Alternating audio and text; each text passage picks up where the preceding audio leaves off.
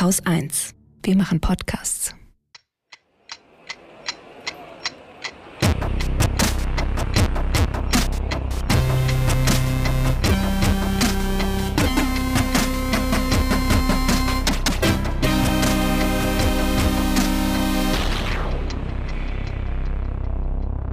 Willkommen zur Wochendämmerung vom 19. August 2022 mit einem Nachtrag zur letzten Sendung, der Ukraine, noch einem Nachtrag zur letzten Sendung, okay. Olaf Scholz, Gasgeld, der Oder, Erdonomics, Shamjaf zu Hadravi, einer guten Nachricht, einer guten eine, Nachricht. Wollte ich auch mal sagen. Ja, ja, ja, das wäre so gut. Hätte er gehört, ja, es hat sich dann rausgestellt, dass es, äh, ich, ich hatte eigentlich angefangen mit was Neutralem. Also eigentlich war das Thema relativ neutral, äh, aber ist dann zu einer guten Nachricht geworden. Na. Fand ich irgendwie ganz schön. Äh, dem Börsenticker. Einem Limerick. Und Katrin Rönecke. Und Holger Klein. Das naja. Und war blöd. Da ja, ein bisschen ja. verkackt. Bisschen verkackt. Naja. Katrin Rönecke. Und Holger Klein. Soll ich mit den Nachträgen anfangen? Natürlich, fangen wir an. Okay. Äh, letzte Woche hatten wir die PFAS, also diese äh, Ewigkeitschemikalien. Ähm, die sind anscheinend doch nicht ganz so ewig. Äh, es gibt äh, zwei Arbeiten, die sind, äh, haben, KommentatorInnen äh, bei uns äh, in den Kommentaren hinterlassen. Es gibt eine Arbeit, die hat herausgefunden, dass äh, die Zugabe von Jodid ähm, zu einem Wasseraufbereitungsreaktor, in dem ultraviolettes Licht und Sulfid verwendet werden, bis zu 90 Prozent dieser PFAS-Chemikalien in sehr, sehr kurzer Zeit zerstören kann. Das heißt, da bleiben 10 Prozent übrig. Das heißt, wir können zehnmal so viel rumsauen, bevor das Ökosystem an der Stelle kippt. Ist ja schon mal was, ne? weil Problem der nächsten Bundesregierung. Ähm, eine andere Arbeit hat es geschafft, die Dinger komplett zu neutralisieren, wenn sie denn erstmal aus dem Wasser oder aus dem Boden extrahiert worden sind. Mhm. Also es ist nicht ganz schlecht, aber die eigentliche Kritik an der Sache, die bleibt, denke ich, bestehen. Äh, die Reichen werden sauberes Trinkwasser haben können, alle anderen nicht. Es sei denn, die Technologie wird irgendwann, keine Ahnung, äh, in, in eine Wasserflasche eingebaut. Kann ja durchaus sein, dass wir irgendwann Wasserflaschen haben, wo so ein, so ein Elektroschockartiges Ding drin ist. Du tust Wasser rein, machst Kawisch und äh, die fiesesten Sachen sind kaputt. Das wäre dann die smarte technische Lösung, auf die ich mich verlasse. Hallo Christian. Hallöchen. Dann noch ein Nachtrag, äh, zum, und zwar zum Visabann gegen äh, russische Touristen. Wenn ich mich nicht täusche, stellen mittlerweile nämlich alle westlichen Länder, in die die Russen auf dem Landweg kommen können, also weil Fliegen ist ja nicht, ne? wir haben ja äh, Embargo, also hin und her fliegen geht nicht, jedenfalls nicht Richtung Westen.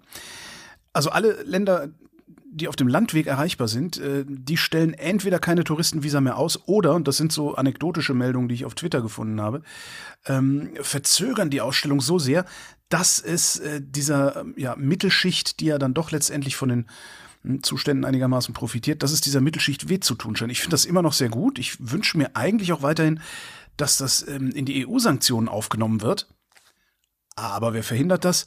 Der große europäische Bremser, Kamerad Olaf Scholz. Und da habe ich dann mal noch mal ein bisschen nachgedacht. Eventuell ist Olafs Angst vor Russland an dieser Stelle tatsächlich mal zu was zu gebrauchen. Also wir erinnern uns, nur weil du als russische Touristin nicht mehr Richtung Westen reisen und dir per Schengen-Visum Zutritt zur EU verschaffen kannst, heißt das ja nicht, dass du nicht ausreisen kannst. Du kannst Richtung Süden, du kannst nach Osten ausreisen. Gut, Osten ist immer noch sehr lange Russland. Du kannst zum Beispiel in die Türkei, da fliegen Flugzeuge hin. Mhm. In der Türkei kannst du zu einer EU-Botschaft gehen und dir da ein Schengen-Visum beantragen. Wenn du denn unbedingt jetzt erstmal zügig in den Westen, also wenn es dir darum geht, in den Westen zu kommen und nicht einfach nur aus Russland rauszukommen. Wenn die ganze EU diese Visa verweigert, bleibst du in der Türkei sitzen. Wenn jetzt aber so ein Land wie Deutschland trotzdem solche Visa ausstellt, bleibt dir nur der einfache, ich nenne es jetzt mal komfortable Landweg versperrt. Wenn es dir aber ernst ist, dass du in den Westen willst, dann musst du halt was mehr Aufwand treiben, über ein anderes Land ausreisen, da vielleicht was länger warten. Mhm. Und das finde ich einen ziemlich fairen Deal eigentlich, weil auf diese Weise bekommt diese Mittelschicht mit, dass es was kostet, andere Länder zu überfallen.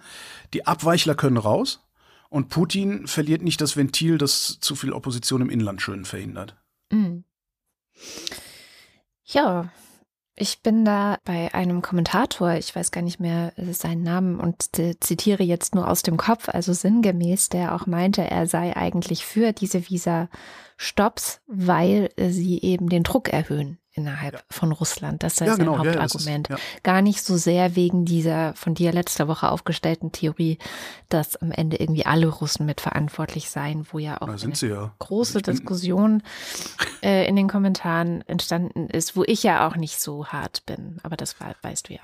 Naja, wir sind halt für das Land verantwortlich, in dem wir leben, auf die eine oder andere Weise. Ich sage ja, nicht, dass die schuld daran sind. Ne? Einfluss ist, ist natürlich sehr unterschiedlich. Ja klar, aber wenn du deinen Einfluss, den du irgendwann mal gehabt haben magst, nicht geltend machst und dann trotzdem die Vorteile genießen willst, dann finde ich, hast du eins auf der Mütze. Aber gut, kann man endlos diskutieren. Ja, ja. Also das ist halt, da, da kann man auch agreeen zu disagreeen. Ja, ja. Ja, wir agreeen. Nee, den Druck erhöht das, den Druck erhöht das auf jeden Fall. Also einige der, der Osteuropa-Analysten, denen ich so folge, äh, die schreiben auch, also das, das, äh, das, das kriegt halt die Mittelschicht ab. Das kriegen halt die ab, die, äh, ja, im Grunde so die Moskauer, die Moskauer Mittelschicht, die eigentlich von diesem Krieg weitgehend unbehelligt ist und da schön in den Cafés sitzt und für die sich das Leben einigermaßen so anfühlt wie vorher, bloß, dass sie irgendwie keine iPhones kaufen können oder sowas. Ne? Und klar, wenn die es abkriegen, dann, dann rumort es vielleicht ein bisschen besser, als wenn irgendein armes Schwein auf dem Land das abkriegt, für den sich die Zentralregierung sowieso nie interessiert hat. Ja. Eben. Ja, von Russland äh, der Blick in die Ukraine. Ich habe mal geguckt, was gibt's eigentlich Neues aus der Ukraine. Und ähm, das Erste, was wir letzte Woche ja auch schon hatten, ist das AKW in Saporischia. Sollte das nicht heute explodieren? Ja, wieso? Was? Ähm, das gab, es gab irgendwie so ein Gerücht, dass äh, Russland die ähm, russischen Mitarbeiter äh, in diesem Kraftwerk angewiesen hätte, heute nicht zur Arbeit zu gehen oder so. Und ähm, irgendwie die Ukraine behauptet, Russland würde für heute einen False Flag Angriff äh, so. planen. Russland behauptet das Gegenteil. Also Okay, ja. okay, aber Gerüchte sind ja nun jetzt hier nicht so das, worauf wir uns verlassen. Nein. Nein. Wofür haben wir denn dann den Faktencheck? Naja, nicht für Gerüchte, sondern Faktenchecken, ne? Also das sagt der Name schon, nicht Gerüchtecheck. So. Das heißt, ich verbreite, äh, für dahin verbreite ich nur noch Gerüchte als Fakten, damit die Kollegin und der Kollege auch mal was zu tun haben. Die haben schon genug zu tun, Holger. Ach so. Jedenfalls, ich hatte das Gefühl, dass diese Woche dieses AKW jeden Tag in den Schlagzeilen war und auch in den Mhm. Nachrichten und so weiter. Aber eigentlich gibt es nicht viel Neues. So. Also es ist weiterhin unklar, wer das Ding beschießt. Es ist weiterhin unklar, ähm, ob die IAEA da jetzt rein darf. Russland hat gesagt, ja, wir lassen euch rein. Aber sie haben halt nur gesagt, also es sind bisher nur Worte. Und es gibt auch keine weiteren Klarheit, keine weitere Klarheit darüber, wie groß die Gefahr dort tatsächlich ist. Es gab jetzt bei der SZ eine größere Recherche hinter Paywall. Aber auch da am Ende habe ich keine Neuigkeiten gefunden, was diese Fragen angeht. Also wir stochern da immer noch total im Ungewissen. Und tatsächlich ist das Einzige, was ähm, uns aus dieser Ungewissheit rausholen könnte, eine Inspektion durch die IAEA. So, Ja, oder dass Russland endlich mal seinen Über Überfall abbricht. Ne? Das wäre auch noch eine Möglichkeit. Gut, wie wahrscheinlich so- ist das das, die- ne? Sehr unwahrscheinlich, aber es wäre halt die Lösung für sämtliche Probleme, die Ja. äh, östlich der Oder gerade, oder fast alle Probleme, ja. Ja. Dann auch letzte Woche hatte ich über die Explosion auf der Insel Krim äh, Mhm. gesprochen, die ja von den Russen schon seit 2014 annektiert ist. Und es gab wieder Explosionen. Ähm, so langsam scheint es auch schwieriger zu werden, das irgendwie klein zu reden. Zuerst wurde dann von Sabotage gesprochen. Es gab dann aber auch ähm, in Russland äh, schon PolitikerInnen, die ja so ein bisschen aktiver geworden sind und gesagt haben, naja, aber vielleicht sind es ja doch Angriffe von den Ukrainern und dann müssten wir ja uns auch wehren mit einem Vergeltungsschlag. Also das wird auch so ein bisschen diskutiert. Ähm, Sprich, äh, ja, es passiert da einiges. Jetzt gestern Abend gab es wohl, das war das die neueste Entwicklung auf der Krim, irgendwie auch, das berichten zumindest Augenzeugen auf Telegram-Kanälen, Explosionen. Da sagt bisher nur die russische Luftabwehr was dazu, nämlich sie hätten da wohl ukrainische Drohnen abgeschossen. Äh, ja, so, so viel zum Thema Gerüchte. Auch das ist halt gerade noch schwer zu prüfen. Ähm, Ich finde auch immer Vergeltungsschlag, das ist so klasse. Also wenn es darum geht, dann sollte die Ukraine langsam mal damit anfangen, Marschflugkörper in Richtung Moskau in Bewegung zu setzen. ja, es ist halt alles die Also, russische Rhetorik. muss man Unglaublich, sagen, ne? wirklich. Genau. Ähm, dann waren diese Woche zwei wichtige Männer in der Ukraine, haben sich in Lviv getroffen, nämlich Antonio Guterres und Recep Tayyip Erdogan haben Zelensky getroffen. Besonders Erdogans Rolle in diesem Krieg ist ja so ein bisschen fishy. Also ich habe keine Ahnung, was er eigentlich da, welche Position er genau hat. Er hat durch seinen Besuch dort und auch, äh, indem er gesagt hat, dass die Türkei, ich zitiere, an der Seite unserer ukrainischen Freunde, Zitat Ende, bleibe. Also er bekräftigt schon die Unterstützung. Die sind ja auch immerhin NATO-Mitglied. Ähm, und sie sind, äh, ne, gerade eben hatten wir es von den ukrainischen Drohnen, sie sind ja auch diejenigen, die die Ukraine mit Drohnen ausgestattet haben, mit türkischen Drohnen. Mhm. Also insofern, ja. Sogar, ähm, es war auch so eine Meldung, die an mir vorbeigerauscht ist, nur sogar planen, ähm, so ein Werk für diese Bayraktar-Drohnen in der Ukraine zu bauen. Ja, also interessant. es gibt da die Unterstützung. Und jetzt kommt das große Aber.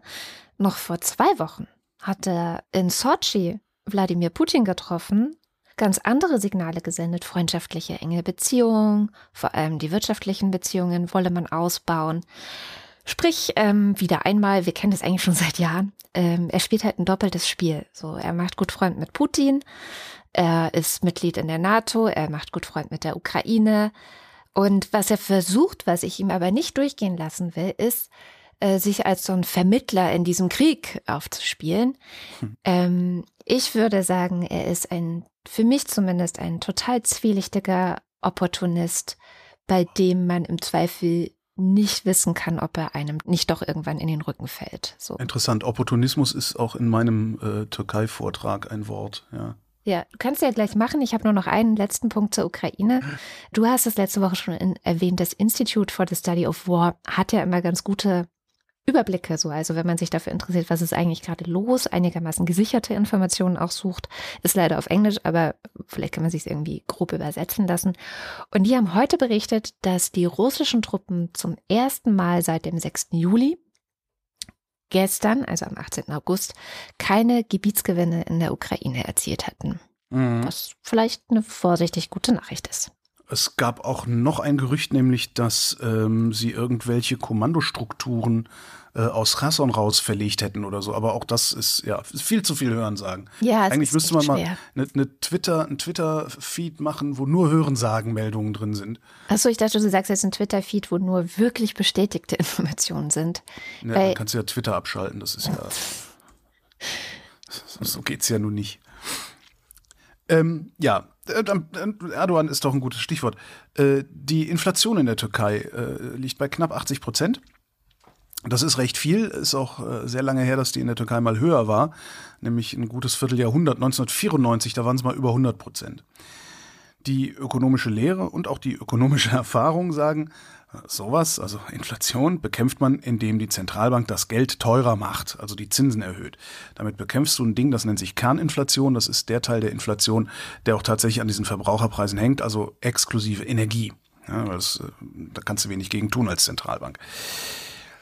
Wenn du die Zinsen erhöhst, dann wird weniger investiert, es wird weniger konsumiert, die Leute werden arbeitslos, dadurch wird weniger konsumiert, es muss weniger produziert werden, darum wird weniger investiert und die Inflation dreht sich wieder zurück. So, so funktioniert das im Groben. Erdogan sagt aber, hohe Zinsen würden die Inflation erst machen. Auch da könnte die Geschichte seines eigenen Landes ihn eines Besseren belehren können. Die haben das nämlich auch schon mal in den Griff bekommen per Zinserhöhung. Äh, und der hat halt seine Zentralbank angewiesen, was eh schon mal problematisch ist, eine abhängige Zentralbank, die ne, immer das tut, was die Politik von ihm will. Der hat also die Zentralbank angewiesen, die Zinsen um einen Prozentpunkt zu senken, und zwar von 13 auf 12 Prozent. Was er damit machen will, ist das Wachstum im Land stabilisieren, was ja erstaunlich gut zu laufen scheint. Die, ich meine, die haben 10 Prozent Wachstum letztes Jahr gehabt. Ja? Also es ist, es ist richtig krass, also das Bruttoinlandsprodukt. Ähm, das geht dann so, das äh, Geld wird dadurch billiger, also wird mehr investiert. Zu Investitionen gehören Arbeitskräfte, die konsumieren mehr, also muss mehr produziert werden, also muss mehr investiert werden, was mit billigem Geld prima geht und so weiter und so fort. Allerdings zahlt die Türkei einen sehr hohen Preis für ihr prächtiges Bruttoinlandsprodukt. Die Menschen können sich von ihrem Geld immer weniger leisten. Mhm im Inland, weil die Verbraucherpreise an sich steigen und Importe werden immer teurer. Außerdem, und das ist was, ähm, das kriegt man so als, ich sag mal, Normalbürger äh, gar nicht so mit, weil das ein Prozess ist, der ein bisschen mittel- und langfristig läuft. Das ermüdet den Markt. Der Markt ist dazu da, Preise auszuhandeln. Also am Markt bilden sich Preise, Angebot, Nachfrage und so weiter. Und das strebt nach Stabilität. Das strebt nach einem Gleichgewicht. Bloß diese Stabilität gibt es nicht mehr bei solchen Inflationsraten. Und ohne Stabilität am Markt ist es für, für dich, für mich, für die Menschen praktisch unmöglich, eine Entscheidung zu treffen, die über eine Woche oder einen Monat hinausgeht. Weil du einfach nicht weißt, wie viel Miete musst du in einem halben Jahr bezahlen. Du weißt nicht, wie viel du verdienst. Du weißt nicht, wie viel das Essen kostet. Also im Grunde weißt du gar nichts über die Zukunft. Du kannst dir noch nicht mal über die Zukunft Illusionen machen, außer dass alles noch viel schlimmer wird. Mhm. Du musst alles immer sehr, sehr kurzfristig aushandeln. Ja, eigentlich musst du dein Gehalt monatlich aushandeln bei solchen Inflationsraten. Das untergräbt die Stabilität und das untergräbt auch das Vertrauen. Ja. Weil, wenn du sagst, ja, ja klar, ich zahle dir die Rechnung und du zahlst die aber erst in sechs Wochen, da habe ich im Zweifelsfall richtig fies Verlust gemacht mhm. und dann überlege ich mir, ob ich mit dir nochmal ein Geschäft machen möchte. Mhm. So. Das letztlich betrifft dann wieder die Investition, weil du ja noch nicht mal ordentlich abschätzen kannst, wie viel von deiner Investition auch zurückkommt. Was jetzt für äh, so Leute wie uns, also ausländische Investoren, weil wir ja ausländische Investoren sind, sollen wir einen Fonds auf, einen Wochendämmerungsfonds und dann immer in so Krisenländern investieren? Oh. Also, es ist eigentlich super attraktiv, ne? weil du bekommst mehr türkische Lira für deinen Euro. Ja. Das heißt, wann, wenn nicht jetzt, willst du dir ein Haus am Meer kaufen in der Türkei? Das Problem ist, eine der Antworten kann lauten morgen, weil morgen ist es billiger. Das stimmt. Und die andere Antwort kann lauten, ja, eigentlich gute Idee, aber wie kann ich wissen, oder, oder wie kann ich wenigstens hoffen, dass mein Haus nächstes Jahr nicht nur noch die Hälfte wert ist, weil ja. der Euro doppelt so teuer geworden ist? Die Lösung in dem Fall ist relativ simpel. Du kaufst das Haus, behältst es, ziehst um und verjubelst die deutsche Rente in der Türkei, weil du natürlich mit, mit den 700 Euro Rente, die du hier kriegst, in der Türkei eine, um was weiß ich was, drei, vier, fünffach höhere Kaufkraft hast. Ähm, Problem da ist, falls die Zentralbank die Inflation dann doch noch mal in den Griff bekommen sollte, wird der Euro wieder billiger und dein Haus wertvoller. Und das ist kein Problem. Ich weiß gar nicht, warum ich das gesagt habe, sondern das ist natürlich gut, weil dann kannst du wieder zurück nach Deutschland äh, und dich hier ins Pflegeheim legen. Also spricht alles für ein Haus am Meer in der Türkei, das wenn ich das jetzt alles zusammenfasse. Ein, ein mit ausländischem Geld finanziertes Haus am Meer in der Türkei. Genau, dafür spricht alles. Was das natürlich ähm, mit den Menschen in der Türkei macht, äh, ich, äh, ich kann mir nach wie vor nicht vorstellen, also eine Inflationsrate von 80 Prozent äh, in einem Jahr, äh, auf was du da alles verzichten musst, was du alles nicht auf die Reihe kriegst. Ich meine, klar, wenn du Geld genug hast, Immobilien äh, hast oder so, dann kann dir das ziemlich wurscht sein, dann sitzt, sitzt du sowas in der Regel aus. Mhm. Noch mehr Türkei. Habe ich dann, als ich so ein bisschen rumgelesen habe und mir Gedanken gemacht habe, ich was die, die Türkei, hast, hast du ja schon gesagt, die machen ja super Kasse mit dem Überfall Russlands auf die Ukraine. Und zwar machen die derart schön Kasse, dass deren Exporte nach Russland um knapp die Hälfte gestiegen sind. Außerdem scheint die Türkei äh, Umschlagplatz zu sein. Das ist jetzt Hörensagen. Also das Handelsblatt hat es aus einer türkischen Zeitung abgeschrieben. Äh, in der türkischen Zeitung habe ich es nicht finden können, weil ich nicht weiß, was die einzelnen Fachwörter auf Türkisch heißen.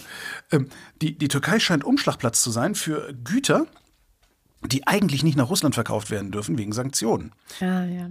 Die gehen dann in die Türkei, werden da von dem einen Schiff abgeladen, aufs andere Schiff wieder aufgeladen, dann wird der ganze Kram weiterverkauft nach Russland. Und überhaupt, was äh, auch im Handelsblatt zitiert wurde, die, die türkische Wirtschaft sieht in Russland eine wirklich rosige Zukunft und die Russen laden die Türken auch ein. Ja, hier, guck mal, hier stehen ganz viele Läden leer, könnt ihr alle rein, könnt ihr haben. Äh, was natürlich jetzt seitens der Türkei ziemlich assi ist. So. Aber sind wir, oder, oder sagen wir mal, waren wir hier im Westen bis neulich wirklich anders? Ja, genau. Das ist die ja. berechtigte und, Frage. Ja. Und wie du schon sagtest, die, die Türken liefern auch Waffen an die Ukraine. Ne? Die Türken ja. haben das Schwarze Meer dicht gemacht für Kriegsschiffe. Mhm. Ja, das heißt, da kommt keiner mehr rein. Äh, wenn die Ukraine es jetzt schaffen sollte, diese ganzen Russ Russ Russ russischen Kriegsschiffe äh, äh, zu, zu facken, äh, zu versenken, dann äh, gibt es da keine Marine mehr. Was ich persönlich sehr lustig fände so, das, ja, die, die haben, die, die, haben Getreide aus der Ukraine rausholen können. Ne, mhm. Irgendwie, also das ist, ja, der, der tanzt auf allen Hochzeiten. Ja, er will halt nächstes Jahr im Juni wiedergewählt werden, der ja. Erdogan, ähm, und versucht sich natürlich so unentbehrlich zu machen, wie nur irgend geht. Und das aber, ja, so ein bisschen als Tanz auf dem Vulkan habe ich das Gefühl, mhm. was da passiert. Also, weil der kann jetzt nicht zum Beispiel anfangen, Waffen an Russland zu liefern als NATO-Mitglied. Klar kann er machen, aber ne, das sind so. Ja. Wird er auch nicht. Jedenfalls, und jetzt kommt das Wort Opportunismus, was ich da hingeschrieben habe. Die, das, die kommen mir so vor, als wäre die Türkei die CDU unter den Staaten.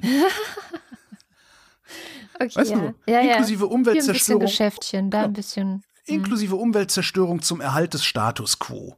Mhm. Also des Schicht, der Schichtung äh, da im Land. Und äh, was man auch nicht vergessen darf, und das kommt da ein bisschen zu kurz bei diesem ganzen, naja, die liefern ja Waffen und die haben da das Getreide rausgeholt. Erdogan würde gerne seinen Nordsyrien-Überfall ausweiten. Ja. Und dazu braucht Erdogan Russlands Genehmigung, weil er- Russland da die Lufthoheit hat. Ja. Bin gespannt, wie das, wie das für die Türkei ausgeht, weil also es sieht irgendwie alles zu zerbrechlich aus. Also als würde er zu viele, als würde Erdogan mit zu vielen Bällen jonglieren, so sieht es aus. Ja, vor allem äh, auf einem sehr instabilen Land. Also ist so mein Gefühl, wie du ja auch schön erörtert hast, zumindest wirtschaftlich nicht sonderlich.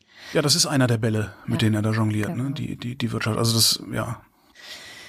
Ja, ein bisschen Whataboutism vielleicht. Andere, also Oh auf, ja. auf, auf anderen äh, Staatsführern rumzuhacken, ist immer leicht, aber unsere ist ja auch nicht viel besser. Ähm. Der Steinmeier, was hat er denn jetzt schon wieder gemacht? Hat er wieder ein Benefizkonzert gegeben? nee, nicht unser Präsident, der hat ja nichts zu melden, sondern natürlich unser Bundeskanzler. Das Das ist ja nur der Chef der Verwaltung. Ja. Und genauso tritt er auch auf, finde ich. Oh. Was geht mit Olaf Scholz? Also diese Woche auch viel in den Zeitungen und in den Nachrichten der Cum-Ex-Skandal, der plötzlich, ja, wo ich so denke, aha, was war vor der Bundestagswahl mit dem Thema, der plötzlich jetzt für Olaf Scholz angeblich doch gefährlich werden könnte. Und ich habe gedacht, ich mache noch mal eine Kurzzusammenfassung für alle, die das irgendwie bisher nicht mitbekommen haben. Olaf Scholz war Bürgermeister in Hamburg, als direkt vor seiner Nase einer der größten Finanzskandale der Bundesrepublik abgelaufen ist. Ähm, Cum-Ex, ähm, ich will das gar nicht alle ausführlichst erklären. Ich verlinke einen äh, Wikipedia-Eintrag, wo alle, die es genau wissen wollen, das auch nochmal nachlesen können, wie das funktioniert. Zusammengefasst kann man sagen, es sind Aktiengeschäfte gewesen, wo Banken involviert sein mussten, die eine bestimmte Kapitalertragssteuer vom Staat zurückerstattet bekommen haben. Das heißt, es, es haben sich ja Banken zusammengetan mit sehr reichen Leuten. Die sehr reichen Leute haben das Geld gegeben an die Bank und dann wurde eben so ein Gewinn ähm, damit eingestrichen. Und warum sage ich, man muss so viel gar nicht wissen über die Details? Weil was die gemacht haben, ist eben einen bestimmten Zeitpunkt auszuwählen, wo sie ähm, gekauft und wieder verkauft haben. Und dieser Zeitpunkt hat dazu geführt, dass sie diese äh, Steuererstattung vom Staat doppelt bekommen haben. So. Und ich glaube, man muss den Leuten überhaupt nicht erklären, wie hat es genau funktioniert und so, sondern zu sagen so, hey, da sind Leute hingegangen und haben sich von der vom Finanzamt etwas zurückerstatten lassen und dann haben sie sich das nochmal für das Gleiche nochmal zurückerstatten lassen. Jeder Mensch versteht, dass das nicht geht. Also Die du den kannst, Staat geplündert. genau, du kannst nicht, weiß ich nicht, von der Umsatzsteuer doppelt deinen Rechner absetzen oder irgendwie so. Ne? Das, jeder weiß sofort, das geht nicht. Ähm, und das ist exakt das, worauf sich diese Banker berufen, auch diese reichen Leute, dass sie sagen, ja, das haben wir ja nicht gewusst, dass das Betrug ist. Mhm. Und da ist mein Punkt, einfach zu sagen, doch. Also, Genau, das, habt, klar habt ihr das gewusst. natürlich. Wenn ich, äh, äh, wenn ich plötzlich doppelt so viel Geld habe wie vorher, ohne dass ich dafür was getan habe, außer irgendeinen windigen Anwalt zu, zu bezahlen, dann natürlich we- weiß ich das. Genau. Also zusammenfassend, die Finanzämter haben diesen Banken und damit ihren Kunden mehr Steuern zurückerstattet, als sie eigentlich eingenommen haben. Und die Finanzämter, das sind wir, das ist unser Staat, das sind die SteuerzahlerInnen. So. Warum ist das wichtig? Naja, also in Hamburg war eine dieser Banken, die äh, Warburg Bank, die da mitgemacht hat. Und ähm, diese Bank wurde sogar erwischt. Also die wurde relativ früh sogar erwischt, beziehungsweise erwischt, naja, also es musste erstmal von Gerichten geklärt werden, war das jetzt Betrug oder nicht. Und überraschenderweise haben Gerichte festgestellt, ja, das war Betrug. So. Deswegen sollte eigentlich die Warburg Bank 2016 diese betrügerisch vom Finanzamt abgezapfte Beute, zumindest ein Teil davon, nämlich das, was zurückging bis zum Jahr 2009, es gab da nämlich auch noch dummerweise Verjährungsfristen, Das ist echt so geil. Also, ja. diese Beute in Höhe von 47 Millionen Euro sollte sie eigentlich zurückgeben an die Stadt Ja, Hamburg. Wie viel, wie viel haben die denn da insgesamt, weiß man das, wie viel Warburg insgesamt abgegriffen hat? Also, weil ich glaube, europaweit waren es ja über 50 Milliarden, äh, diese, die Staaten, um diese, die Staaten erleichtert haben, ne? Ja, was Warburg alleine ähm, eingenommen hat, die Zahl habe ich jetzt nicht parat, aber das kann man nachlesen.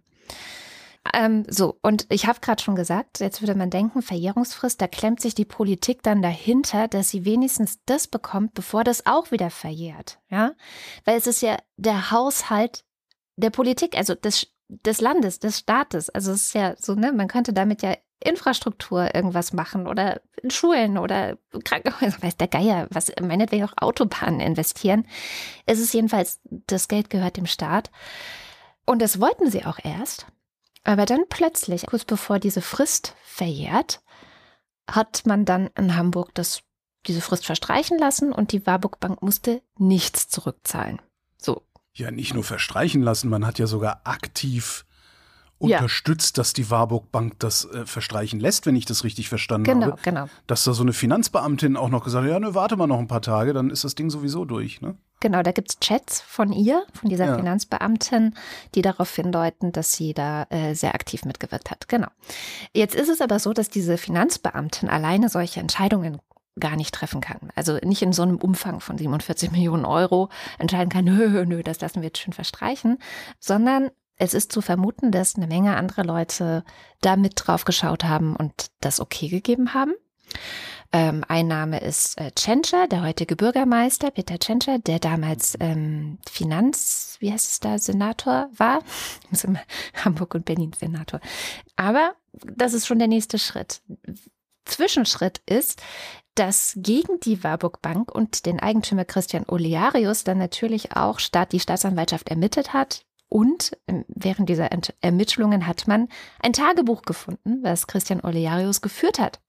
Und darin hat er äh, vermerkt, wen er so alles getroffen hat, mit wem er so alles geredet hat und wen er alles auf seiner Seite wähnt. Und darin erscheinen so einige SPD-Politiker.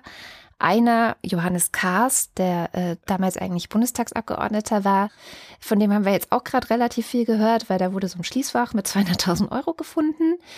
Da wissen wir aber noch nicht, woher das Geld ist. Also es könnte auch aus Aserbaidschan kommen. Ja, es könnte auch sein, dass er sich das zusammengespart hat, ähm, weil er ja lange genug äh, Bundestagsabgeordneter war und als Bundestagsabgeordneter äh, vom Format eines Johannes Kahrs hast du natürlich auch genug Nebenjobs, Ja. in denen sowas abfallen könnte. Es könnte natürlich auch sein, also sagen wir mal so, wenn ich 20 Millionen Schwarzgeld hätte, ne, dann würde ich davon einen kleinen Teil, vielleicht so um die 200.000, in ein Bankschließfach packen, wo die Kohle leicht zu finden ist, falls irgendjemand mal nachguckt, damit sie was haben, worüber sie nachdenken können, während ich den Rest der Kohle wirklich verstecke. Also das ist so, so würde ich es machen. Ich will jetzt nicht hier irgendwie Anleitung zur Straftat geben oder so. ne? Nee, nee, natürlich nicht. Also So, wer aber auch in diesem Tagebuch drin vorkam, war eben Olaf Scholz. Und der hatte vorher immer gesagt, nein, nein, er hat nie den Warburg Bankchef getroffen. Da gab es keine Treffen, keine Verbindung. Dann gab es eben dieses Tagebuch, dann gab es eben diese äh, ja, Notiz, dass, er, äh, dass es ein Treffen gab, sogar im November 2017. Da waren die Ermittlungen gegen die Warburg Bank äh, wegen Cum-Ex schon äh, über zwei Jahre am Laufen.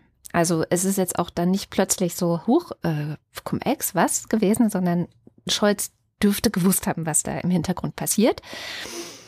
Ähm, und deswegen ist das Ganze so ein bisschen fishy, was Scholz angeht. Und zwar war es das eben, wie ich gerade schon sagte, schon lange, schon immer. Im Grunde seit 2020 wissen wir davon, dass Scholz auch in, diese, in diesem Tagebuch drin stand und dass er auch irgendeine Rolle gespielt hat.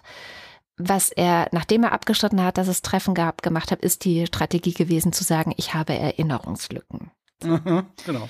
Also das ist so das, was eigentlich zuletzt von ihm hängen geblieben war. So, ich erinnere mich nicht mehr. Also Helmut Kohl. ja, Erinnerungslücken. Das passiert halt, wenn man Kanzler ist, hat man sofort Erinnerungslücken.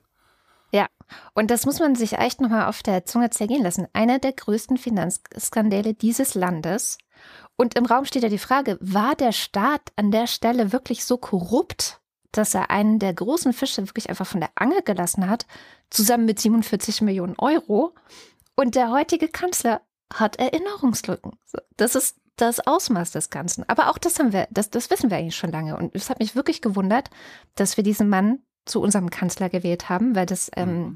Oliver Schröm hat das auch alles nochmal sehr schön ausführlich in seinem Buch Die Cum-Ex-Files geschildert, was da eigentlich los war. Und nachdem ich das gelesen hatte, war ich eigentlich nur noch fassungslos, ähm, als Scholz Kanzler geworden ist.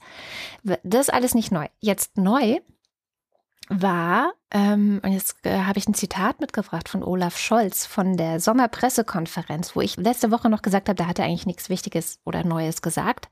Ja. Ähm, da war aber ein Zitat dabei, das habe ich sogar noch zu dir gesagt. Wie kann man, wie kann man sowas sagen, dass ich jetzt doch, doch mitgebracht habe? Es gibt keinen einzigen Hinweis darüber, nachdem man all diejenigen Beteiligten gehört hat, dass es eine Einflussnahme der Politik auf diese Entscheidung gegeben hat. Es gibt keinen Hinweis darüber, dass es eine Beeinflussung der Politik gegeben hat. Wie hat er dabei ausgehen? Hat er dabei wieder sein, sein typisches dreckiges, ihr könnt mir überhaupt nichts, ihr Madengrinsen äh, ähm, gesetzt, oder? Ja, das hat er einerseits gemacht. Er hat dann auch noch, das war ein holländischer Journalist, er hat ihn dann auch noch so indirekt bedroht, dass er vorsichtig sein soll, was für Behauptungen er so aufstellt. Wow. Und ähm, also, vorhin habe ich gesagt, man muss Cum-Ex nicht verstehen, um zu merken, dass das falsch ist und Betrug ist. Und ich finde, an der Stelle muss man auch jetzt kein Juristendeutsch können, um zu merken, wie er sich ausdrückt. Es gibt keine Hinweise darauf, hm? dass die Politik sich eingemischt hat. Die Politik, äh, er und so, das ist halt, das, ja, ja, man merkt, ja. Ja, es ist tatsächlich, es ist wirklich, ihr könnt, ihr könnt mir nichts, ihr Maden. Das ja. ist genau das. Ja. ja. anstatt zu sagen, ich habe ja. keinen Einfluss darauf genommen. Nee, hat er ja, sonst hätte er das ja gesagt. So, und, und das geht halt seit, seit Jahren äh, so ein bisschen Salamitaktik-mäßig bei ihm. Erst im Grunde eine Lüge. Es gab keine Treffen. Hm, ja. Dann gab es Verweise. Okay, machen wir aus der Lüge Erinnerungslücken. Ja. Und jetzt so einen Satz. Und jetzt komme ich erst zu den Entwicklungen in dieser Woche. Ähm, warum war es jetzt alles wieder in den Nachrichten? Warum wird es überhaupt eng um Scholz? Weil die Staatsanwaltschaft, die Ermittelnde, offenbar Indizien hat. Ne? Und so viel auch zu dem, es gibt keine Hinweise darauf, dass es beeinflusst Es gibt Indizien, dass Olaf Scholz nicht nur Erinnerungslücken hat, sondern es gibt auch Lücken in seinen Mailpostfächern und in seinen digitalen Kalendern von damals. Mhm. Und die Vermutung steht im Raum, dass hier wohl jemand was gelöscht hat. Ja, ich denke die ganze Zeit auch noch an, es gab keine Polizeigewalt auf dem G20. Das hat Scholz auch gesagt. Hinterher hat sich herausgestellt, es gab Polizeigewalt. Und da sind wir wieder, ne? Wie kann ich wissen, dass Olaf Scholz nicht lügt? Ja, genau. Also, egal, ne? Also, es ist ja, das, was er sagt, ist sachlich erstmal vielleicht richtig, aber irgendwie auch mhm. nicht, weil das mit, es gibt keine Hinweise, stimmt inzwischen auch nicht mehr.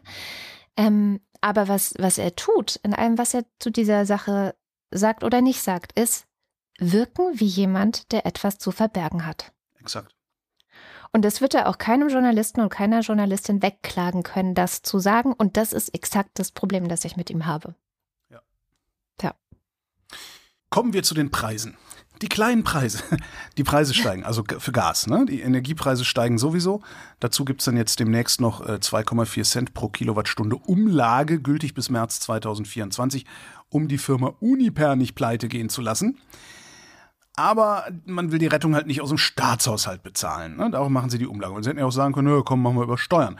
Geht schwierig, weil dann äh, der große Nagus wieder rumheult mit seiner Schuldenbremse und so frage mich dann immer, warum verstaatlichen wir das nicht sowieso, weil es ja ganz offensichtlich ist das Daseinsvorsorge und vielleicht sollten wir jetzt langsam als Gesellschaft auch mal anfangen umzudenken und das nicht alles den Privaten zu überlassen.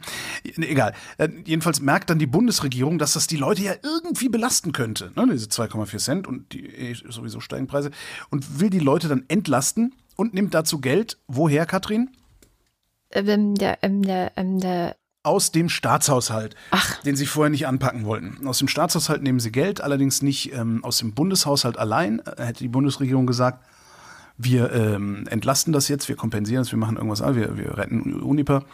Hätte die Bundesregierung das äh, aus ihrem Haushalt zahlen müssen, jetzt nehmen sie es halt aus dem Teil des Staatshaushaltes, den zu 50 Prozent der Bund, ungefähr, zur Hälfte der Bund, zur Hälfte die Länder kriegen. Und das ist die sogenannte Mehrwertsteuer. Mhm. Mit diesem Geld machen sie den zweitdümmstmöglichen Move, den man überhaupt nur machen kann. Sie senken die Mehrwertsteuer auf Gas von 19 auf 17 Prozent. Das gilt nur für die Haushalte.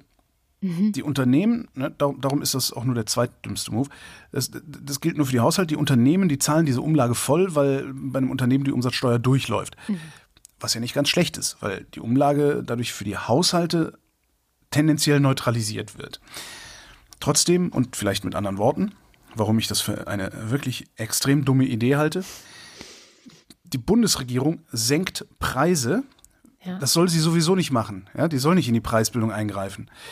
Die Bundesregierung, ich, ich werde hier immer ordoliberaler, das ist echt super. Die Bundesregierung senkt die Preise für ein Gut, das erstens sowieso schon knapp ist. Ja? Ja. Und von dem wir zweitens auch langfristig so wenig wie möglich kaufen sollten, weil Klimakrise. Ja.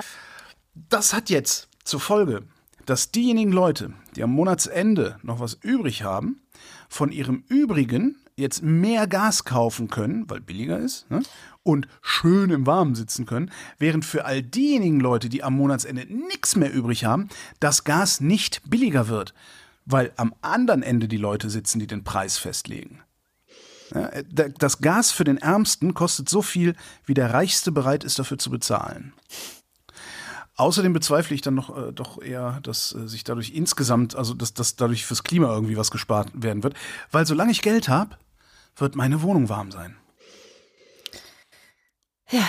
Du merkst, ich habe ein bisschen Kopfweh, darum rege ich mich nicht ganz so doll auf. So. Hätte man das besser machen können, fragst du dich jetzt vielleicht. Ja, hätte man das besser machen können? Ja, das hätte man machen können. Man hätte zum Beispiel Unipa einfach aus dem Haushalt retten können. Also die Kontrolle über so eine wichtige Infrastruktur vielleicht wieder in die öffentliche Hand überführen können auf die eine oder andere Weise.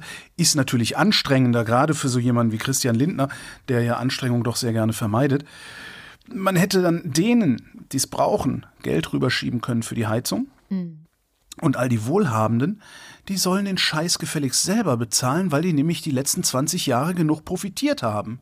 Ja. Ja, das, das Geld, das ich auf, auf der hohen Kante habe, ja, das ist für schlechte Zeiten. Schlechte Zeiten heißt aber nicht, ich will mir jetzt in der Midlife Crisis eine Harley Davidson kaufen, sondern schlechte Zeiten heißt, irgendwo ist die Kacke am Dampfen und ich muss aus meinen Ersparnissen was entsparen, um das dazu zu schieben. Und das, da, genau dafür ist das da. So, Aber jetzt kommt das. Was? was mich ja am meisten daran ärgert, ist, dass es immer weiter nach dem Prinzip funktioniert, wir privatisieren Gewinne Ja. und Wir sozialisieren Verluste. Genau das machen wir, genau. Das Lustigste kommt dann wahrscheinlich erst noch, äh, weil, äh, was passiert denn eigentlich, wenn in Zukunft, also 2023, 2024, 2026, die Preise so oder so ähnlich bleiben und sich dann nämlich recht, dass wir es als Gesellschaft einfach mal akzeptiert haben, dass die Hälfte der Leute finanziell dermaßen auf Kante genäht ist, dass sie eigentlich dauerhaft Heizgeld brauchen. Was passiert denn dann? Was passiert denn mit denen, die am Monatsende nichts mehr übrig haben, wenn diese ganze komische Entlastungskaskade, die da passiert, da gibt es ja demnächst noch ein Entlastungspaket, es gibt ja auch schon einiges, äh, gibt ja für, für Wohngeldbezieher gibt es ja schon Zuschüsse und so. Da muss man übrigens nochmal sagen, äh, ihr solltet alle mal rumerzählen, dass sehr, sehr viele Menschen Anspruch auf Wohngeld haben, die diesen Anspruch aber gar nicht in Anspruch nehmen. Das ist eine Regelleistung, das steht den Leuten zu. Die sollen zum Amt gehen und sollen sich die Kohle holen. Weil der Staat rechnet natürlich auch damit, dass das nicht alle machen und äh, er dann ein bisschen Geld gespart hat. Und das äh, sollte, das, das, nee, das ist nicht richtig. Also dazu haben wir keinen Staat. Staat ist genau dazu da, äh, den Schwächeren zu helfen. Ähm, Unipa übrigens gibt's nur, weil die SPD sich vor 20 Jahren gegen das Kartellamt gestellt hat. Ja, damals äh, wollten E.ON und Ruhrgas wollten fusionieren. Das Kartellamt hat gesagt, nein, auf gar keinen Fall. Das ist nicht gut für den Standort Deutschland. Ähm, dann kam ein ähm, Wirtschaftsminister mit dem Namen Werner Müller, parteiloser Wirtschaftsminister von Gerhard Schröder geholt worden damals. Der hat das durchgedrückt per Ministererlaubnis aber nicht selbst, sondern sein Staatssekretär Tacke hieß der, glaube ich. Der hat das durchgedrückt. Also Müller hat Tacke gesagt, Tacke soll das mal durchdrücken, weil Müller völlig klar war, dass er einen Interessenskonflikt hat. Der war nämlich, bevor er äh, Wirtschaftsminister geworden ist, Manager bei Energiekonzernen. Und hinterher war er dann auch wieder Manager bei Energiekonzernen. nein. Alles Ehrenleute gewesen damals Ja, ja. in den Gerhard Schröder Kabinetten. Alles Ehrenleute. Alle. Von vorne bis hin alles Ehrenmänner. Sind eigentlich irgendwelche Frauen aus den Kabinetten Schröder, Fischer und so aufgefallen, dass die irgendwo äh, auf, auf unmoralische Weise Kasse gemacht hätten? Kann gut. Die Schmidt, oder? Ich, ja, da war irgendwas, aber dunkel, ich weiß es nicht mehr. Naja, naja. Falls, falls, falls äh, wer auch immer heute den Fact-Check macht, falls du noch ein bisschen Zeit hast, kannst du ja mal gucken, welche Frauen aus den Kabinetten Schröder haben denn hinterher äh, mit Fisch Geld gemacht. Mit Fisch, das ist eine gute Überleitung. Oh, Kommen wir äh, zur Oder. Ähm, in der Oder gibt es ein großes Fischsterben, wie es so heißt. ja krass, ne? Ähm, ein Umfang, dass, ich zitiere eine Ökologin, Mhm. nicht klar ist, ob es in den betroffenen Gewässerabschnitten an der Oder noch lebende Tiere, nicht nur Fische, gibt. Zitat Ende. Aber das ist auch nur so ein Abschnitt, ne? Das ist, das, Ja, im, sie. im, im Stettiner Haff ist nichts angekommen, habe ich heute gelesen. Also Genau, ist- das Stettiner Haff atmet gerade auf und auch andere äh, Orte sind in Hab-Acht-Stellung, aber bisher sieht es so aus, als sei es begrenzt. Mal gucken, Mhm. ne, wie sich das entwickelt. Einen guten Überblick der Ereignisse fand ich beim WWF, weil der nochmal aufgeschrieben hat, dass es eigentlich schon Ende Juli in Oppeln in Polen vermehrt tote Fische gegeben hat und dort dann auch deswegen bereits Wasserproben entnommen worden sind. Ende Juli. Aha. Eine Ursache hat man erstmal nicht gefunden. Und ähm, jetzt mehrere Wochen später, also nachdem das da äh, angefangen hat, es gibt ja mögliche Ursachen. Also das eine war, dass man zuerst gedacht hat, das sind irgendwie illegal entsorgte Abwässer. Da stand besonders eine äh, Papierfabrik im Fokus. Die hat sich aber gewehrt und Beweise gegen die hat man bisher nicht. Dann äh, hieß es giftige Algen. Ähm, Mhm. das hat sich wohl auch inzwischen bestätigt. Also die, diese giftigen Algen sind da. Jetzt weiß man aber nicht, warum sind die Ich eigentlich sagen, da? Wo kamen? Materialisieren sich ja nicht einfach so, ne? Genau. Ähm, die Ursache für die giftigen Algen ist immer noch nicht geklärt, aber es könnte zum Beispiel sein, oder das ist einer der Hinweise, die gerade von Leuten, die sich damit auskennen und da vor Ort sind, ich bin das nicht, ich zitiere da quasi nur, dass es vielleicht aus dem Klärbecken eines Bergbauunternehmens in Polen sein könnte. Jedenfalls, ähm, was klar ist, äh, ich habe es gerade schon gesagt, Ende Juli in Polen Wasserproben entnommen und hier hat man erst am 9. August Alarm geschlagen, also fast zwei Wochen später. Und deswegen steht auch die Informationspolitik der polnischen Verantwortlichen gerade sehr, sehr in der Kritik. Das ist doch Abteilung, ach komm, das verdünnt sich, bis das, da passiert nichts, das versendet sich. Ja, weiß ich nicht, weiß ich nicht. Das ist also vielleicht auch Sommerloch, also so ein bisschen wie Ahrtal letztes Jahr. Äh, Ja, nee, aber, Aber- Polen ist ja nun kein Drittweltland. Also da wird es ja, Ja, auch Meldeketten geben und, und so. Also Ja, müsste es eigentlich, aber hätte es ja letztes Jahr eigentlich auch geben müssen im äh, Ahrtal und das- naja. gut, Jedenfalls, aber Ahrtal war eine Sache von 48 Stunden und nicht 14 Tagen, wie jetzt hier bei der Nummer. ja, also komischerweise die Ursache zu finden wird wahrscheinlich noch länger dauern. Mhm. Die gucken sich die Fische an, die gucken sich das Wasser an und ähm, ja, suchen halt nach irgendwelchen Hinweisen. Das Problem ist, dass natürlich auch in so einer langen Zeit bestimmte Stoffe auch abgebaut sein können und man findet dann gar nichts mehr. Aber mal sehen, vielleicht wissen wir nächste Woche schon mehr. Der aktuelle Stand jedenfalls ist, oder so aktuell auch nicht mehr, 17.8. ist der Stand, 100 Tonnen Fischkadaver wurden gesichtet, geborgen und zum Großteil als Sondermüll verbrannt. Na, das letzte, was ich gehört habe, ist, dass äh, also die, die Algen, die da äh, gewachsen sind, äh, existieren eigentlich nur in Brackwasser, was eine Mischung aus Salz und äh, Frischwasser ist. Ähm, und dass darum vermutet wird, dass da große Mengen Salzwasser eingeleitet worden sind oder Salz, äh, die da ja dann letztendlich dieses Algenwachstum befördert haben, äh, die dann das Gift freigesetzt haben. Das war so- so mein letzter Stand, aber ja, ich, man weiß es nicht. Das, äh, ja. Ja, nächste Naja. Woche vielleicht mehr. Genau. Kommen wir zu meiner guten Nachricht. Ja, Der Tschad ist ein Binnenstaat in äh, Zentralafrika, hat 16 Millionen Einwohner, ist faktisch eine Militärdiktatur, ist eins der korruptesten Länder der Welt, eins der am schlechtesten entwickelten Länder der Welt. Äh, ein Land mit sehr wenig Bodenschätzen, mit extrem schlechter Infrastruktur und auch die medizinische Versorgung, die Nahr- Nahrungsversorgung im Tschad sind nicht wirklich so, wie man es haben wollen würde. Und jetzt fragst du, Äh, warum ist das eine gute Nachricht? Weil morgen starten soll, morgen am 20. August 2022 soll starten der nationale Versöhnungsdialog im Tschad. Oh. Das Ziel dieses Dialogs ist dauerhafter Frieden. Ähm, da ist äh, ja, da ist halt immer so, da, da gibt's Scharmützel, bürgerkriegsähnliche Scharmützel, so nenne ich es mal. Ähm, da werden sitzen bei diesem Dialog äh, Abgesandte von 42 Rebellengruppen. Insgesamt gibt es 47 Rebellengruppen. 42 haben einen Friedensvertrag unterschrieben, ähm, der dazu führt, dass sie sich jetzt zu diesem Dialog zusammensetzen können. Und dann fragst du jetzt, ähm. aber Holger, warum haben die denn da so viele Rebellengruppen? Das ist ganz einfach, Katrin weil es im Tschad fast 200 verschiedene Ethnien gibt und die sich grob teilen lassen in die Moslems im Norden und die Christen im Süden.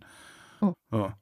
Vor der Kolonialisierung hatten die Moslems das Sagen, danach die Christen, das fanden dann die Moslems doof. Und wie immer, wenn die eine Gruppe was doof findet, haut die der anderen so lange auf die Mütze, bis sie zufrieden ist.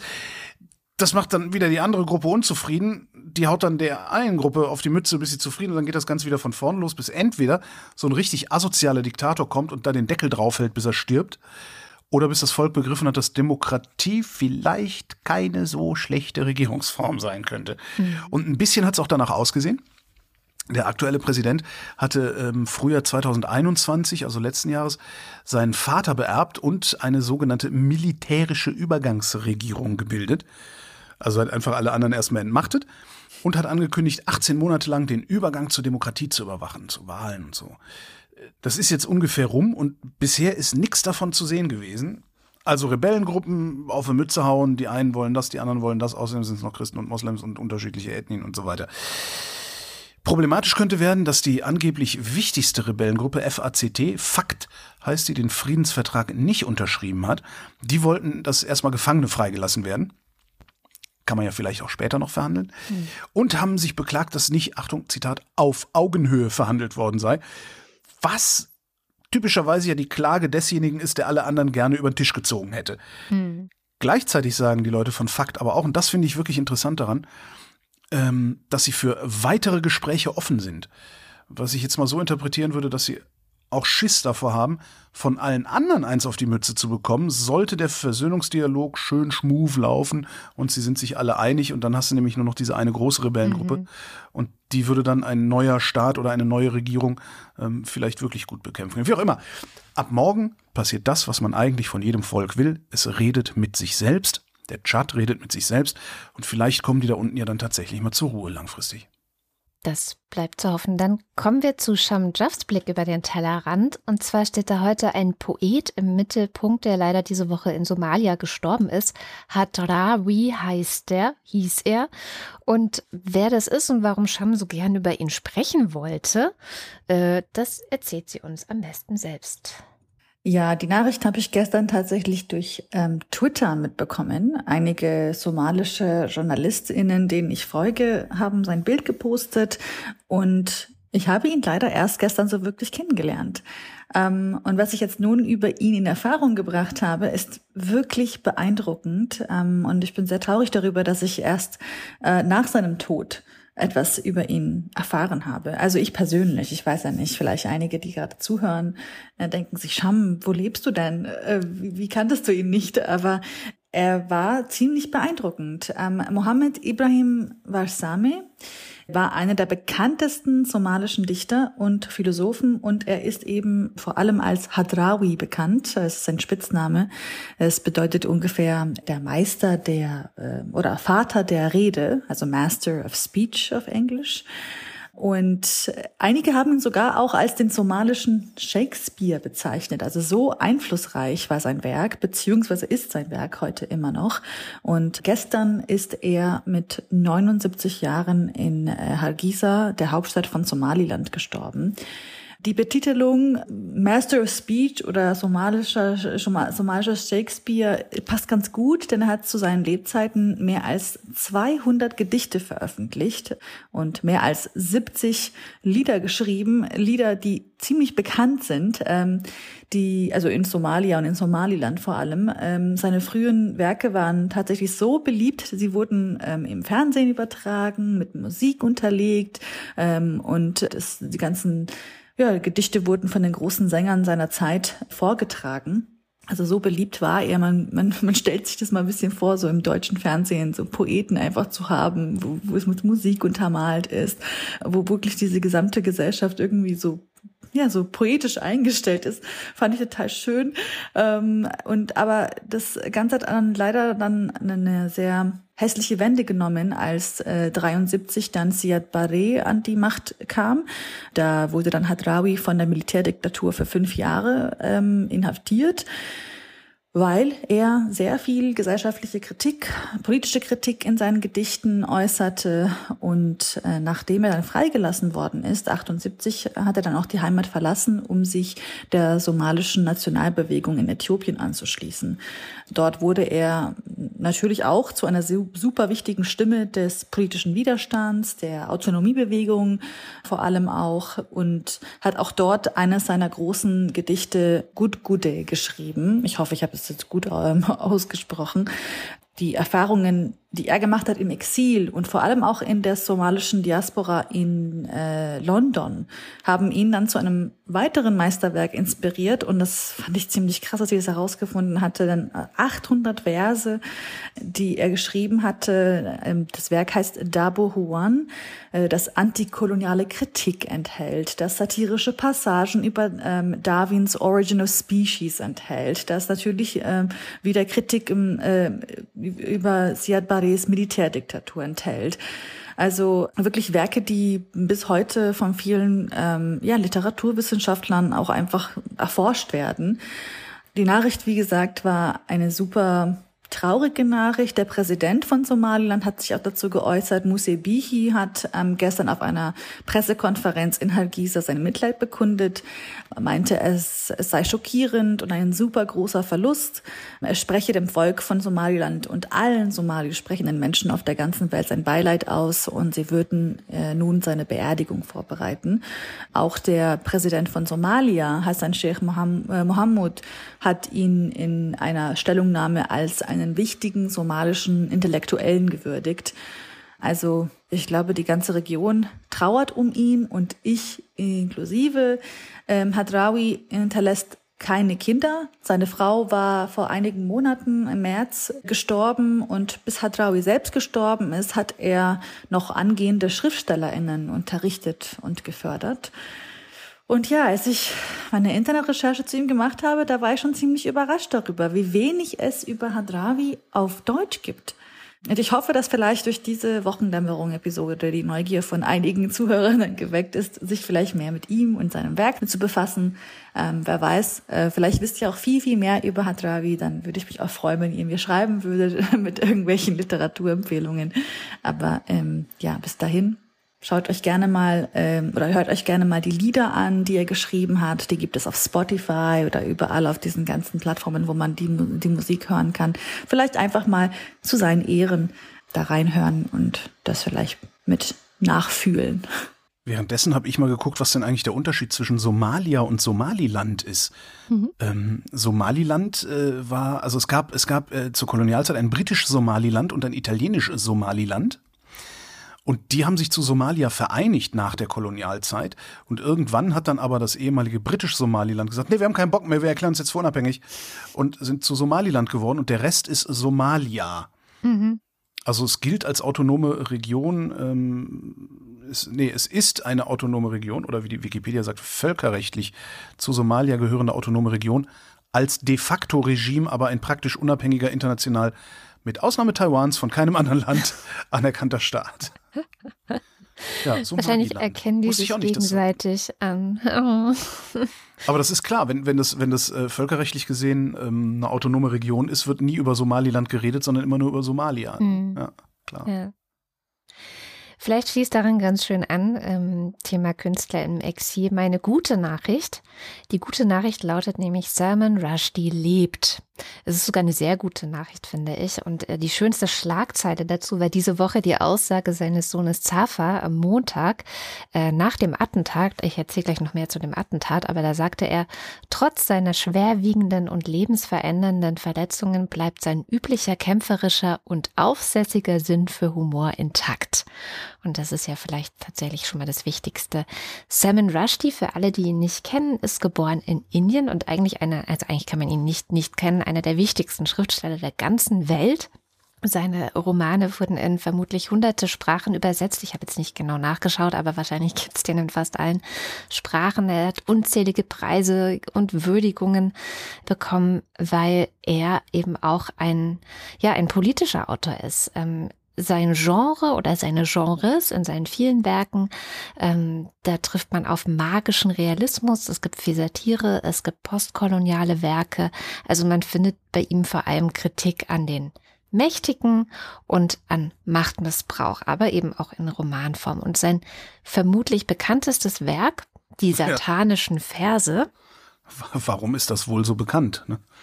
Ja, erschien 1988 und hat ihm vor allem die Wut von ja, Extremisten, würde ich jetzt sagen, eingebracht.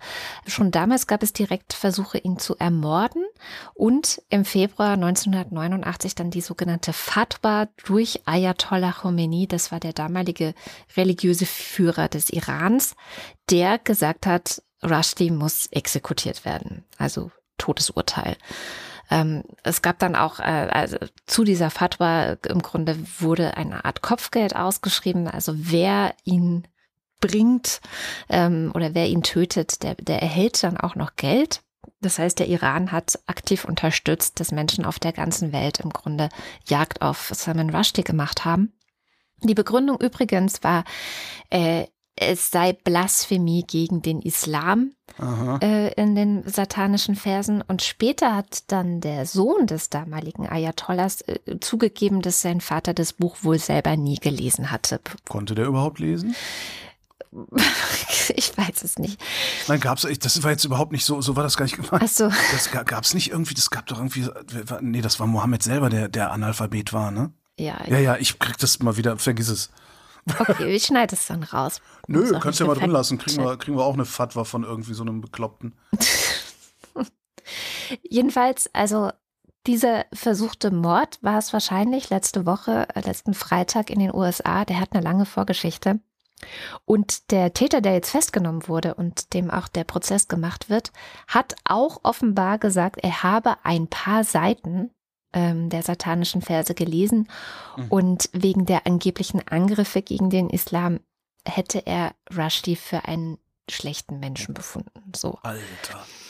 Ey, wie hohl ist das eigentlich alles? Das ist echt so. Ja. Religi das ist Religion, ne? Religion sucht sich immer nur Ausschnitte aus irgendwelchen Texten nee, und leitet daraus Religion. dann Weltbilder ab. Ich finde, also als ich äh, das gelesen habe, habe ich gedacht, es ist eigentlich viel mehr wie der Antisemitismus funktioniert, wo ja Adorno, glaube ich, mal gesagt hat, es ist das Gerücht über die Juden. Und hier sieht man, das finde ich sehr schön, also der Ayatollah, der das Buch selber nie gelesen hat und der Attentäter, der sagt, äh, angibt, ein paar Seiten gelesen zu haben. Ja. Ähm, das ist ein ziemlich fettes Buch. Ich habe das hier nämlich schon seit Jahren stehen. Ich auch. Und dachte, das ist jetzt echt ein guter Anlass, das mal zu lesen. Und wenn man dann nur ein paar Seiten gelesen hat, glaube ich nicht, dass man irgendwas versteht, ehrlich gesagt. Aber das ist doch genau das Verhalten, das Religion und Religiöse immer machen. Sie nehmen irgendwelche Texte mit natürlich bevorzugt ihre heiligen Schriften und nehmen daraus Ausschnitte, die sie dann in ihrem Sinne interpretieren. Und letztendlich ist doch das, was, was, was äh, Khomeini und, und dieser Attentäter gemacht haben, ist doch nichts anderes, nur dass sie es genau andersrum aufgezäumt haben. Ja, aber du musst sehen, dass der, die extremste Form des Antisemitismus, die wir hier in Europa erlebt haben, war nicht religiös und hat genauso funktioniert. Und deswegen glaube Stimmt. ich nicht, dass es eine religiöse Ursache hat, sondern es ist irgendwas im Menschen drin, das Sündenböcke sucht, das sich Opfer sucht. Vielleicht, und vielleicht ist es genau derselbe Mechanismus, der im Menschen drin dafür sorgt, dass der Mensch sich Religion sucht. Ja, also vielleicht ist die Religion ein Auswuchs davon, aber nicht die ich. Ursache. Ja. ja.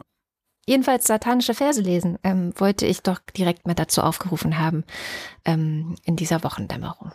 Hast du noch? Ich habe nichts mehr zu erzählen. Du hast nichts mehr zu erzählen. Nee. Dann kommen wir doch direkt zum Limerick der Woche. Letzte Woche hattest du aufgegeben, das Thema sei Razzia. Und natürlich hat unser Wochendämmerungspoet Jens Ohrenblicker einen wundervollen Limerick dazu gedichtet. Wochendämmerungspoesie. Limericks aus dem Papierkorb des Weltgeschehens. FBI-Besuch in Mar-a-Lago. Man las in der FAZ und der Taz, ja, bei Trump gab es kürzlich eine Razzia. Aus dem Southern White House trug man Akten heraus. Jetzt hat er nun endlich mehr Platz da.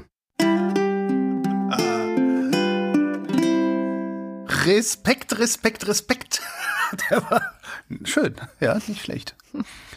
Nicht schlecht, nicht schlecht, nicht schlecht. Und ich, unsere Hörerinnen und Hörer haben natürlich auch wieder fleißig gedichtet. Vielen Dank Ja. dafür. Fang du mal an mit. Was fandst du denn schön? Also mein Liebling kommt von Stefanie und Fee. Mist. Das ist die Rache dafür, dass du mir letzte Woche auch. Ich lese vor. Herr Trump schmiss einfach so Akten zerknüllt in sein Klo. Zum Glück zeigt die Razzia, die Dumpfbacke hat ja noch Kisten in Mar-a-Lago. Felix hat geschrieben, Ex-Präsident Trump ist schwer am Klagen. Das FBI fand bei ihm Top-Secret-Unterlagen. Das ist ein total mieses äh, Versmaß, fällt mir gerade auf. Jetzt ist Schluss mit dem Stuss. Nach der Razzia wird man nämlich stellen viel Fragen. Nee, das nicht. Das, das ist. Nee, Felix, also so nicht. Dann nehmen wir lieber den anderen vom Felix, weil der kommt mit dem Versmaß hin. Es kam in einem Späti in Wedding zu einer Razzia dank Racial Profiling. Man kritisiert dies, doch die Polizei ist fies und nennt es einfach Predictive Policing. Ich habe es ein bisschen nicht Policing genannt, damit sich das wenigstens halbwegs reimt. Clever von mir, was? Sehr clever. Ich sollte, ich sollte Rezitator werden. Übrigens gab es zu Mar-a-Lago ähm, gestern eine Zusammenfassung bei The Daily, dem täglichen Podcast der New York Times. Allerdings wenig Neues für Leute, die letzte Woche die Wochendämmerung gehört haben. Wo habt ihr es zuerst gehört? Eat this, New York Times. Naja, ich meine, aber wir sind ja auch nur letztendlich Sekundärverarbeiter von so gutem Journalismus, wie die New York Times ihn letztendlich klar. macht. Das ist ja eh das Interessante. Also um, um wirklich was recherchieren zu können, brauchst du unfassbar viel Geld, Ja. eine riesige Struktur. Ja. ja. Oder du brauchst einen, einen anonymen Informanten. So. Das wäre, aber äh, genau, wir brauchen Selbst dann muss- einen selbst dann muss es- Informanten, aber ich Selbst dann muss es verifizieren. Also das ist nicht, also stell dir mal vor, so eine Geschichte, was denn, wie, wie hier, Patricia Schlesinger beim RBB. Ja? Mhm. Da ist irgendjemand, hat da Unterlagen zum Springer Verlag getragen. Mhm. Ja? Und der erst konnte das so groß machen. Ja. Also wär, wärst du damit zu uns gekommen, hätten wir auch gesagt, ja toll, was machen wir denn jetzt? Wir zwei Hemdchen. Genau. Kommen wir zum Börsenticker. Montag, Anleger bleiben gelassen. Dienstag. US-Einzelhandelsriesen treiben die Börsen. Das ist eine doppelte, doppelte äh, Anthropomorphisierung. Ne? Wobei sind Riesen wirklich Menschen? Tja. Mittwoch, Börsenparty jäh unterbrochen. Donnerstag, Das Toastbrot kam jäh zu seinem Ende. Donnerstag, Durchatmen an der Wall Street. Freitag. Hohe Inflation, schwacher DAX. Ich finde, hier könnten sich mal wieder ein bisschen mehr Mühe geben, aber liegt vielleicht auch an Sommerferien. Vielleicht äh, sind da die ganz kreativen Autoren gerade im Urlaub. Ah, das kann natürlich sein. Wieder aus dem Urlaub zurück ist unsere Katharina und die macht jetzt den Faktencheck. Hallo Katharina. Hallo Katrin. Es sind jetzt etwas über zwei Stunden vergangen. Du hattest noch mal Zeit, die ganze Sendung zu hören. Ist dir noch irgendwas aufgefallen, was nicht gestimmt hat oder wo du gerne was ergänzen würdest? Ja, ich habe ein paar Ergänzungen mitgebracht. Äh, Wir starten mal in der Ukraine. Und zwar hat Holger da ähm, ja so kurz eingeworfen, dass eventuell bald türkische Drohnen in der Ukraine produziert würden. Und ähm, weil das so ein bisschen irgendwie nur so kurz hingeworfen war, dieser Fakt, habe ich mir das nochmal ein bisschen genauer angeschaut. Und tatsächlich sieht es so aus, als würde die Produktion von diesen Bayraktar-Drohnen äh, in der Ukraine bald starten. Der Hersteller hat nämlich schon ein Grundstück dort erworben. Es ist jetzt allerdings noch nicht so wirklich über den Zeitplan bekannt. Dann ähm, kommen wir zu Cum-Ex. Holger hatte ja gefragt, wie viel Geld die Warburg Bank denn insgesamt abgegriffen hätte. Ich muss sagen, dass ich da irgendwie keine eindeutigen Zahlen zu gefunden habe. Also falls jemand aus der Hörerinnenschaft da noch Hinweise hat, sehr gerne. Ähm, nur vielleicht, um nochmal dieses Größenverhältnis ein bisschen aufzumachen. Der deutsche Staat wird durch Cum-Ex um etwa 30 Milliarden Euro betrogen und weltweit soll der Schaden so bei etwa 150 Milliarden liegen. Ich gucke noch mal irgendwo, aber Ich habe so viel gelesen jetzt nochmal für die Wochendämmerung dafür. Irgendwo standen Zahlen zur Warburg, aber ich gucke nochmal, ob ich die finde. Ich habe mich gefragt, ähm, ob es vielleicht in dem Buch war, in den Cum-Ex-Files. Das, äh das kann natürlich sein, ja. Das ist sehr gut möglich, dass es bei Oliver Schröm war. Ist sowieso ein super Buch, also von daher, vielleicht gibt es ja bei der Hörerinnenschaft die Möglichkeit, das irgendwie auszuleihen oder zu kaufen. Genau, dann habe ich nochmal äh, das wortwörtliche Zitat von Scholz zu der Polizeigewalt bei G20 rausgesucht, einfach nur um praktisch richtig zu zitieren. Holger hatte das ja kurz angeschnitten und Scholz sagte nach G20, Polizeigewalt hat es nicht gegeben. Das ist eine Denunziation, die ich entschieden zurückweise. Dann hatte Holger einen kleinen Versprecher drin, die Mehrwertsteuer auf Gas sinkt nicht von 19 auf 17, sondern auf 7 Prozent. Und dann wurde mir ja noch der Auftrag erteilt, mal zu schauen, was Schröders Ministerinnen denn eigentlich nach ihrer Amtszeit so gemacht hätten. Ähm, so wirklich in die Tiefe gehen konnte ich da leider nicht. Was ich auf die Schnelle gefunden habe zum Thema Nebentätigkeiten war von Hertha Däubler-Melin. Die war von 2002 bis 2005 Justizministerin und war eben auch Juristin und parallel zu ihrem Job im Bundestag als Anwältin für eine Kanzlei tätig, die auch damit warb, eben ein Mitglied des Bundestags zu beschäftigen, was ja nicht erlaubt ist. Mhm. Und der Name Ulla Schmidt tauchte ja auch kurz auf. Ähm, da gab es 2009, also dann schon nicht mehr unter Schröder, einen ähm, Dienstwagenskandal. Ich weiß jetzt nicht, ob das das war, was Holger sich vorgestellt hatte. Wahrscheinlich, aber, ja, ich glaube. Genau, da ihr Name fiel, wollte ich das noch einmal kurz nachtragen. Damals ist sie nach Spanien gereist, um dort vor deutschen Auswanderern Wahlkampf zu machen und ähm, ließ ihren Dienstwagen mit Fahrer eben durch halb Europa fahren, um sie dann dort rumzufahren. Okay, ja, auch nicht schlecht. genau. Schön. Sehr gut. Das war's schon. Vielen lieben Dank und bis bald. Bis dann. Ciao. Und damit sind wir am Ende der Sendung und wie immer bedanken wir uns sehr herzlich bei allen, die diese Sendung überhaupt möglich machen also ihr. Falls ihr sie noch nicht möglich macht, ähm, wäre es schön, wenn ihr uns auch unterstützen würdet. Auf wochendämmerung.de findet ihr alle Wege, wie ihr das tun könnt. Direkt aufs Konto oder bei Steady. Uns ist das ziemlich wurscht, wenn ihr bei Steady seid und zu den Ultras und dem Fanclub gehört. Also so viel jeden Monat in unseren Topf werft, dass wir äh, eure Namen vorlesen. Dann lesen wir jetzt eure Namen vor. Ähm, ja. ja. Um Rekursion zu verstehen, sollte man in erster Linie in der Lage sein, Rekursion zu verstehen. Ja. Sind's eins. Guido Baulich. Alexander Bonsack fragt sich mit Unbehagen, wann wir mal einen Trump bekommen. Merz, Lindner, Söder, Kubicki, Scholz, Kuban bereiten den Weg. Marc Bremer.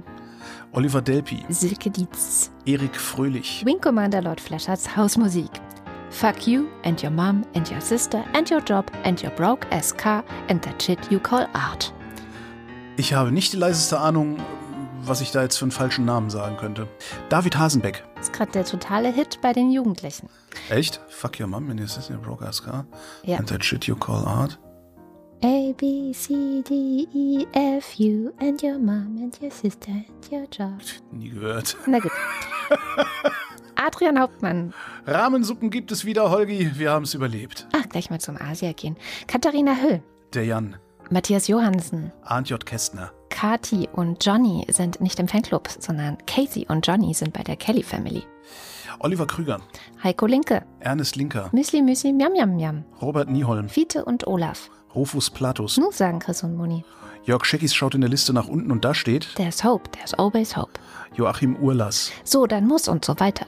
Jens Viehweg. Dominik Wagner. Bernd und Froschi Wehmöller. Andreas Werner. Justus Wilhelm. Cindy und Timmy Wüst. Volker Arendt. Anita Schroven.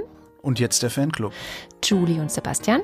Nico Abeler. Eine Insel. Da ist eine Insel. Wo denn? Wo denn? Eine Insel. Da ist eine Insel. Wo denn? Wo denn? Ah, jetzt ja, eine Insel. Ah, jetzt ja, eine Insel. Ah, jetzt ja, eine. Nein, äh, jetzt ja. Ah, jetzt ja. Ah, jetzt ja. Katrin Apel. Anja und Jan aus Bielefeld. Simon Axmann. Dirk B. Johannes Bauermann. Thomas Bauer. Jan Beilicke. Florian Beisel. O. Ben. Peter Blachani. Simone Blechschmidt. Bibi Blocksberg. Boris Blocksberg. Markus Boslett, Um teilzunehmen, brauchen Sie kein Teilzunehmen. Klaus Breyer, Daniel Bruckhaus, Martin Bucher, Clemens Langhans und Christoph Henninger. Christoph Henninger und Clemens Langhans, Gian-Andrea Konzett. Katrin Czernotzki, Handtaschenräuber, Handtaschenräuber, überall, überall Handtaschenräuber. Da hilft nur noch Hubschrauber-Einsatz. Hubschrauber-Einsatz. Steht da zweimal. Ja, aber Cristiano del Tauscho. Boko Valentago und so weiter. Ich finde es nicht nett, dass Holger immer auf der FDP rumtrampelt. Die können doch auch nichts dafür, dass sie für die Durchsetzung von Partikularinteressen von unsozialen Kapitalisten gewählt wurden. Andreas Dietzel. Das Rhabarber-Barbara-Barbaren-Bart Barbierbier konnte man nur an einer ganz bestimmten Bar kaufen. Die Verkäuferin des Rhabarber-Barbara-Barbaren-Bart Barbierbieres an der Rhabarber-Barbara-Barbara Bärbel. Es ist Sommer und es ist immer noch heiß, drum esst noch mehr Zitroneneis. Ein belegtes Brot mit Schinken, ein belegtes Brot mit Hai. Ich möchte doch einfach nur hier sitzen. Nico Erfurt. Wer die Arbeit kennt und sich nicht drückt, der ist verrückt. Ewige Grundwahrheit von Tick, Trick und Track. Stefan F. Mein Ohl, dieser Cartoonist, hat mal äh, Comicfiguren gezeigt, die waren drei so, die sahen halt aus wie Tick, Trick und Track. Die hießen aber Tick, Tick und Tick. Sehr lustig. Ähm, Claude Fankhauser. Eine Fackel sehe ich glühen, aber nicht in Hymens Hand. Nach den Wolken sehe ich ziehen, aber nicht wie Opferbrand. Feste sehe ich froh bereiten. Doch im ahnungsvollen Geist höre ich schon des Gottes schreiten, der sie jammervoll zerreißt. Matthias Flader. Oliver Förster, Der Fossibär. Olli Frank. Der Freibefred. It doesn't matter what comes, fresh goes better in life. Ist das nicht eine Kaugummi-Werbung gewesen mal? Keine Ahnung. Ja, stimmt, stimmt, das Lied, äh, als Lied, das Ganze, genau. Ja. Ja. Markus und Julia freuen sich über jede neue Folge. Was ist eigentlich für ein dummer Satz, ne? Merkt man Das dann erst mal, wenn man es liest. Ich habe mal, also es, äh, Werbesätze sind immer total dumme Sätze. Aber es ist ja. ich habe mal eine ganze Radiosendung gemacht, wo ich zwischen den Musiken immer nur Werbesätze gesagt habe, nichts anderes. geil. Das war auch ganz, ganz witzig. Also zumindest haben einige gesagt, dass das ganz witzig gewesen wäre. Hm. Naja, Andreas damals. Freund, äh, Menschen haben dir E-Mails geschrieben und das gesagt. der Mensch hat mir Faxe geschickt, genau. Äh, Marcella Frick, Mariana Friedrich, Mareike Geib, Jörn Arne Göttich, Christian Göttinger, Gottinger, aber ja. Das passiert mir auch ständig. Bärbel Grothaus, Miriam und David grüßen Samson, Sally, der Pinguin, grüßt alle, die sie kennen. Ricardo Gatta, F und H. Simon Hägler, Ich wasche meine Hände in Umschuldung. Silke Hartmann. Der Alex, der Alexander Hauser. Es kann natürlich auch der Alexander Hauser sein. Das kann auch sein. Jan Heck, Sven Henderson, Katharina, ich möchte einfach nur hier sitzen. Herbst, Ralf Herbst, Tobias Herbst, Nils und Hilke. Benjamin Hupp. Out of Order. Ich bin jetzt erstmal mit Wickeln, Stillen und Wäschewaschen beschäftigt.